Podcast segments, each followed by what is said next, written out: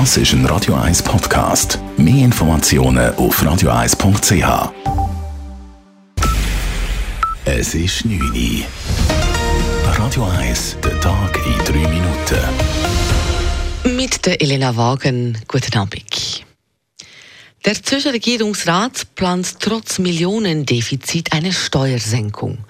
Er schlägt dem Kantonsrat eine einprozentige Senkung von 99 auf 98 Prozent vor. Ein Steuerprozent entspricht Einnahmen von 75 Millionen Franken. Der Finanzdirektor Ernst Stocker präsentierte heute ein Defizit von fast 400 Millionen Franken für das nächste Jahr. Eigentlich war einmal 2% Steuersenkung angedacht. Dies wäre aber nun nicht mehr vertretbar gewesen. Ich muss einfach sagen, aufgrund von diesen Zahlen kann ich die Verantwortung nicht übernehmen, 2% beantragen und dann mit ganz schlechten Zahlen hineingehen. Weil meine Finanzpolitik muss eine glaubwürdige Politik sein. Man muss glaubwürdig sein und ich glaube, das, was wir jetzt vertreten, kann man glaubwürdig vertreten. Dass Stocker trotz guten Jahren erneut ein Defizit vorlegt, habe damit zu tun, dass er davon ausgeht, dass die Schweizerische Nationalbank rund 600 Millionen Franken weniger an den Kanton Zürich ausschütten wird als in den vergangenen Jahren. Der Verkauf von Schweizer Leopard-Panzern an Deutschland ist ein Schritt weiter. Die Sicherheitspolitische Kommission des Ständerats hat heute grünes Licht gegeben, 25 Schweizer Panzer des Typs Leopard 2 außer Dienst zu stellen. Damit werden die Voraussetzungen für einen Weiterverkauf an Deutschland erfüllt. Die Panzer sollen indirekt via Deutschland der Ukraine zugutekommen. Das Geschäft geht nun ins Parlament.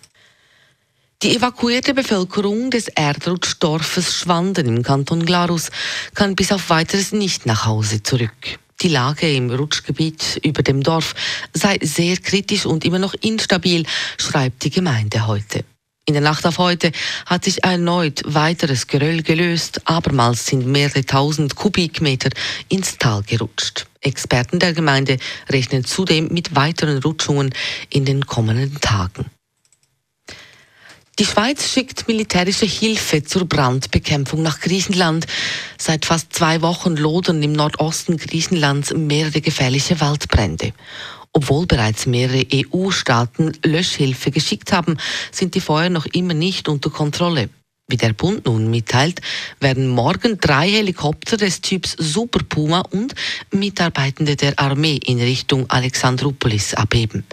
Bereits heute Nachmittag hat sich ein Einsatzteam mit einem Flugzeug der Schweizer Luftwaffe auf den Weg nach Griechenland gemacht. Radio 1 Wetter.